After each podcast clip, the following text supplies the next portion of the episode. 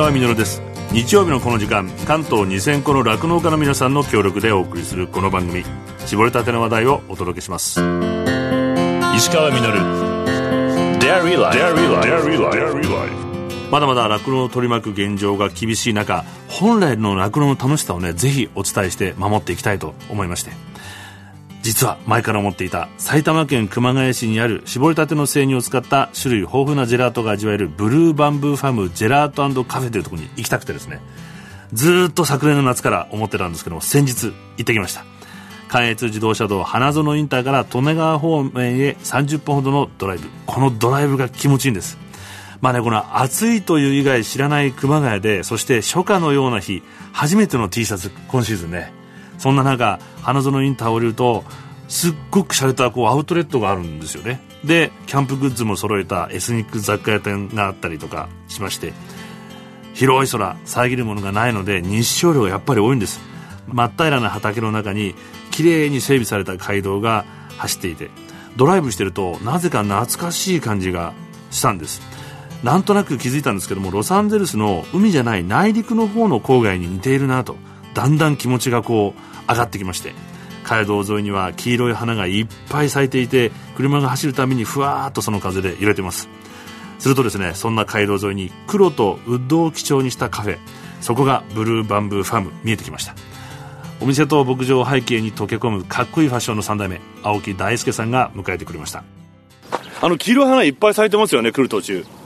菜の花ですね。あれ菜の花？ただねやっぱお客さんがその黄色と、うん。でちょっと前までこれあんずの木なんですけど、えあんずの花が咲いてアンズの花ってのは何色なんですか？白白。薄薄ピンク。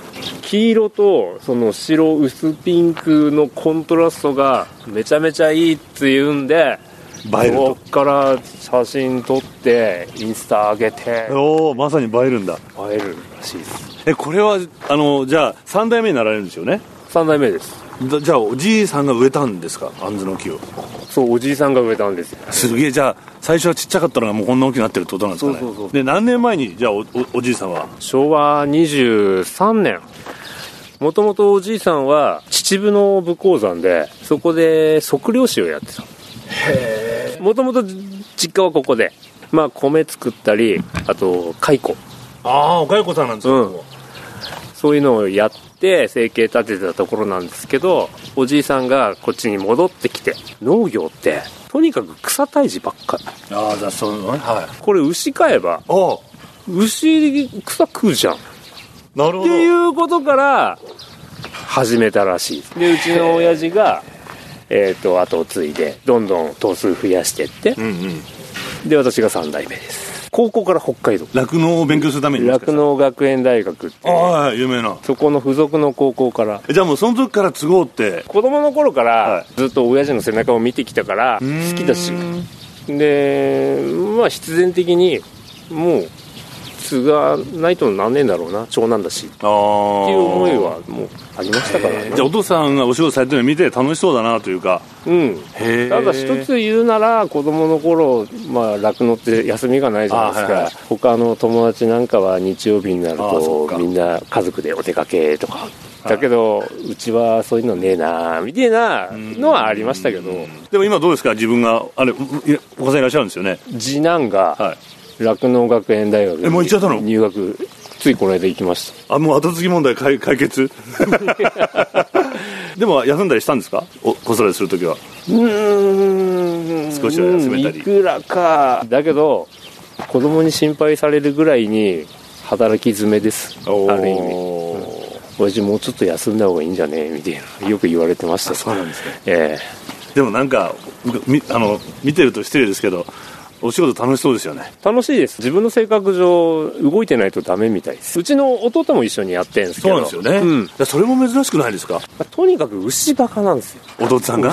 休めないっていうのもちょっとここ変わってもらったりってことだからでちょっと休んだりってこともできるわけですよね。ある程度は、ある程度は。ある程度そうなんですけど、まあ、う俺も弟も休まねえんだな。そうなんだ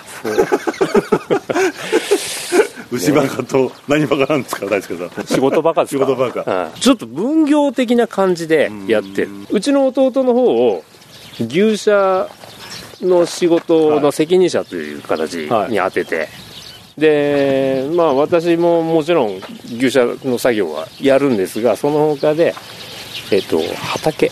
うんうん。牧草だったり餌作りって餌作り。はいはいはい牧草地が18丁。プラス水田を利用して飼料米。あと小麦も作って。今特にこのほら大変じゃないですか高くて。大変なんで、飼料代が、うん、なるべくね自給飼料をね力入れていかないとと思って。じゃあまさにこう循環してるんですねここで。まさにそこですよ。ね。ね。自分家の堆肥を使ってうん。堆肥を還元してやがあしてやってうん牧草地にね、うん。そんでそそこで牧草を作る。安心安全な。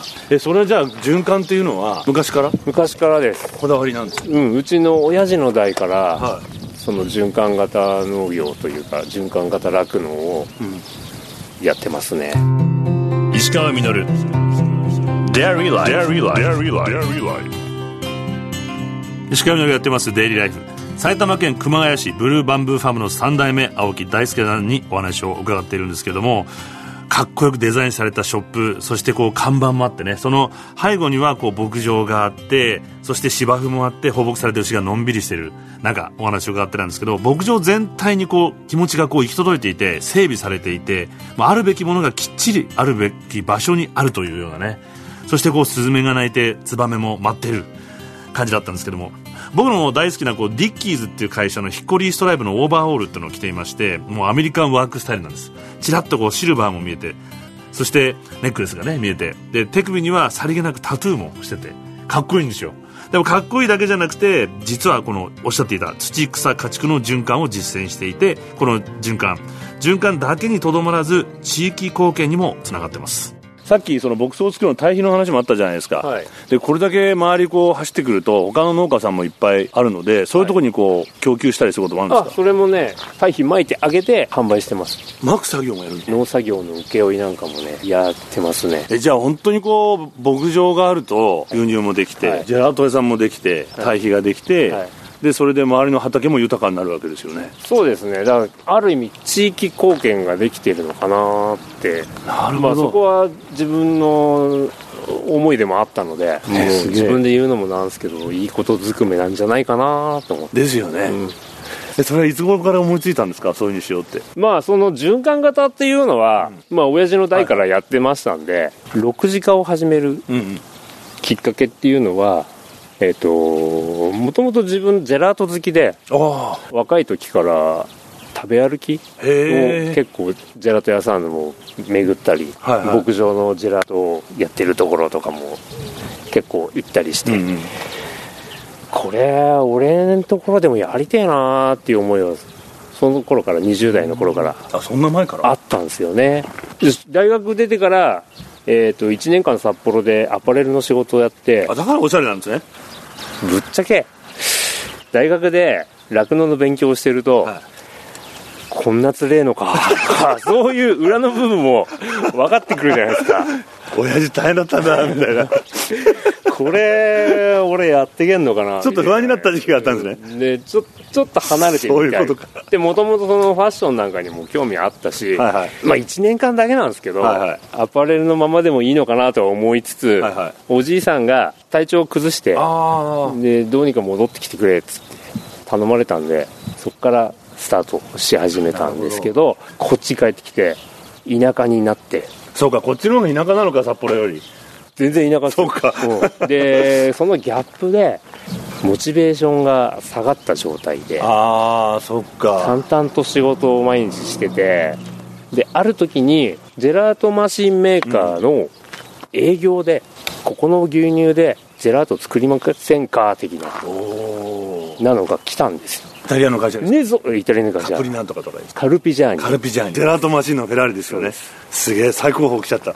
で それを聞いてみて。おおっと。これだ。って思ったのがきっかけ。でまあジェラート好きっていうのがあってうんまあそのくらいからもうジェラート屋さんを巡ったりなんだりして。ああなるほど。でいつかは農場カフェをやりてえなー。って思ってたんです。何年ぐらいかかったんですか実現まで？に本気でそのやろうプロジェクトを立ち上げたのが6年ぐらい前で、まあ、国も行政も今選挙なんかもさ、マニフェストでさあはい。農業を支援します。あこね。6時間を進めます。はいはいはい。って簡単に言うけど簡単なことじゃないんすよ。いやそう思います。だって本当に。みんな6時間6時間ってこう言うけど一般の人は全く別の仕事をするわけじゃないですか。ちょっとね生半可な気持ちじゃできないから、はい。じっくりじっくり考えて、でようやくたどり着いたところ。石川稔。